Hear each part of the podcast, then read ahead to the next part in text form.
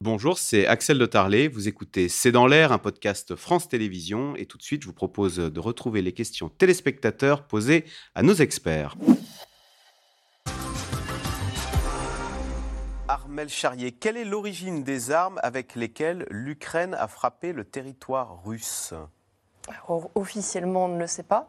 Donc, euh, officieusement, euh, ce sont des drones euh, qui sont des drones de conception soviétique à l'origine, à l'époque où c'était l'URSS, et qui ont été retravaillés aujourd'hui par les Ukrainiens. Alors, si ce n'est pas les drones d'origine soviétique, en tout cas, c'est des drones qui ont été faits en Ukraine avec des ingénieurs qui ont recherché comment est-ce qu'on pouvait booster ces nouveaux éléments. Les drones, c'est vraiment l'arme qui aura émergé ou l'arme indispensable euh, oui. Euh, durant ce conflit. Hein. Oui, oui, en fait, on l'avait entendu dans, beaucoup d'autres conflits. Hein. on voyait que c'était en train de monter.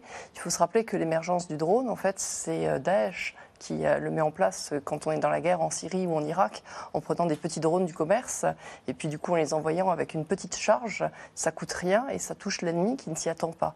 Et en fait, on l'a vu effectivement grandir, on l'avait beaucoup vu, par exemple, les Turcs l'avaient beaucoup utilisé dans la guerre en Libye, par exemple aussi, mais là on a vu dès le début du conflit les Turcs vendre leur savoir-faire aux Ukrainiens, et puis on voit effectivement les Russes qui euh, ont eux aussi leurs petits drones avec des charges qui sont plus ou moins importantes selon que vous visiez un char, un tank, ou selon que vous alliez viser davantage dans une ville, les fameuses drones kamikazes iraniens qui font partie de l'émergence, et maintenant effectivement ce savoir-faire ukrainien qui est vraiment un savoir-faire d'ingénieurs, de scientifiques qui ont réfléchi sur la distance qu'ils pouvaient donner à ces drones pour pouvoir aller frapper encore un peu plus loin. Et on est au point pour s'en prémunir sur le territoire français d'attaques par drone, qu'elles soient d'un État ou d'organisations terroristes? C'est certainement la, la question la première. Par exemple, lorsque l'on parle aujourd'hui de la sécurité des Jeux olympiques, qui vont arriver à Paris.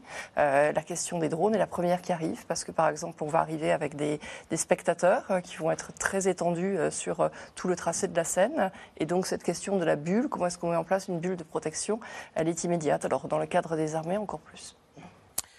Les frappes sur le sol de la Russie devaient entraîner une escalade, selon Poutine. À quoi faut-il s'attendre? Lucas Aubin? Bah, Écoutez, depuis la deuxième semaine du conflit, enfin de l'invasion, Vladimir Poutine a brandi euh, la menace nucléaire, donc la dissuasion. Medvedev l'a encore fait. Medvedev l'a encore fait, et ça a été fait régulièrement euh, depuis. Pour le moment, euh, rien de concret. Hein. On a maintenant des voltigeurs en Russie, entre guillemets. Donc on a Yevgeny Prigogine, on a Ramzan Kadyrov. C'est Wagner, oui. Euh, Yevgeny Prigogine qui dirige la milice Wagner, Ramzan Kadyrov qui dirige euh, la Tchétchénie. Ces deux, ces deux hommes euh, militent hein, régulièrement dans les médias russes pour justement que le nucléaire soit utilisé. on a la sensation que ce sont, ils sont très à droite dans l'organigramme politique en Russie, que Vladimir Poutine apparaît maintenant comme quelqu'un qui est plus raisonnable et raisonné, qui tempère justement les ardeurs de ces hommes-là. Bon, c'est toujours possible, évidemment, hein, que le, nucléaire soit utilisé, mais on, on a quand même la sensation que c'était la dernière carte que Vladimir Poutine pouvait abattre et que vu qu'il ne l'a pas fait pour le moment, alors que de nombreuses lignes rouges ont été franchies en fait depuis le, début du conflit et la ligne rouge majeure étant évidemment euh, ces attaques répétées parce qu'il y en a eu plusieurs sur le territoire russe. Euh, il faut se souvenir hein, quand même que Vladimir Poutine a annexé euh, récemment quatre mmh. régions de l'est de l'Ukraine dont Kherson, Kherson qui a été reprise par les Ukrainiens récemment. Donc techniquement, le territoire de la Fédération de Russie, selon la constitution russe est aujourd'hui occupée. oui. Non, mais ça pose effectivement la question lorsque Poutine, encore aujourd'hui, dit que l'arme nucléaire ne sera jamais utilisée en premier par la Russie, sauf si la Russie est attaquée, si elle considère que euh, Kherson, euh, le Donbass et la Crimée, c'est la Russie, et qu'il y a des attaques ukrainiennes sur ces territoires-là, à ce moment-là, on peut s'attendre à tout. Et c'est d'autant plus préoccupant que, même si cette version-là vous paraît rassurante, ne jamais utiliser l'arme nucléaire en premier, la doctrine militaire et surtout les investissements militaires qui ont été faits depuis dix ans par la Russie, notamment dans les armes nucléaires tactiques, donnent ce sentiment d'ambivalence qui reste pour nous très imprévisible et assez inquiétant. François Clémenceau, autre question de Dominique dans le Haut-Rhin. Des frappes ukrainiennes sur des bases russes sans l'aval de Washington est-ce crédible? Et, si oui, euh, qu'est-ce que ça dit de Zelensky? Bah, C'est crédible. Oui, on n'imagine pas non plus que, l'état-major des forces armées ukrainiennes soit en ligne directe et permanente avec euh, l'état-major des forces américaines. Euh, ils se parlent presque au quotidien, c'est une évidence. Ils ne se disent probablement pas tout. Les Ukrainiens se servent également. Ils sont suffisamment forts, Zelensky, pour faire ce qu'il veut et mener la guerre comme il l'entend. Je ne sais pas quel est le niveau de coordination qui existe. On sait qu'il est très important au niveau du renseignement militaire, c'est-à-dire qu'aujourd'hui, les Ukrainiens bénéficient d'une masse extrêmement volumineuse de renseignements satellitaires qui sont apportés par les Américains.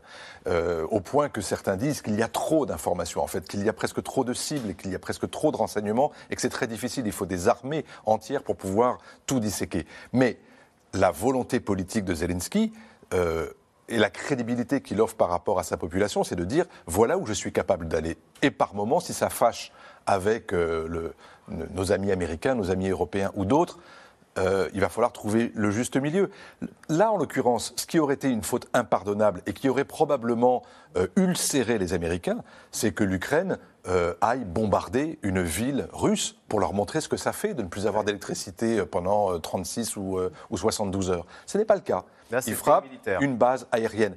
Ce qui en dit long aussi, et, et on a insisté là-dessus, sur la capacité de ce drone, quel qu'il soit, à hélice ou à réaction, d'avoir le, guidage qui lui permet d'atteindre précisément à quelques mètres près cette cible-là à plus de 600 km de sa base. C'est ça qui est assez incroyable et qui montre à la fois l'indépendance de Zelensky, relative, l'audace de son armée et de son chef d'état-major, et aussi euh, cette capacité a montré qu'il y a des phases dans cette guerre, qu'il est capable d'envoyer des messages. De la même façon qu'il avait envoyé des messages sur la Crimée en bombardant le pont de Kerch, il envoie un autre message sur le fait qu'il faut que ces bombardements, à partir de ces bases-là, s'arrêtent. Mais est-ce que Vladimir Poutine peut se dire dans son lit dans le Kremlin, euh, je suis à la merci d'un drone, euh, d'un drone ukrainien Je ne crois pas. Je crois pas? Je ne crois pas. Déjà parce qu'on ne sait jamais vraiment où il dort, euh, Vladimir Poutine. Merci d'avoir participé à cette émission. Bonjour, c'est Caroline Roux. Merci d'avoir écouté C'est dans l'air. Comme vous le savez, vous pouvez désormais écouter l'intégrale, mais aussi l'invité ou vos questions à nos experts. Tous ces podcasts sont disponibles gratuitement sur toutes les plateformes de streaming audio. Et pour le replay vidéo, c'est sur France.tv, bien évidemment. À bientôt.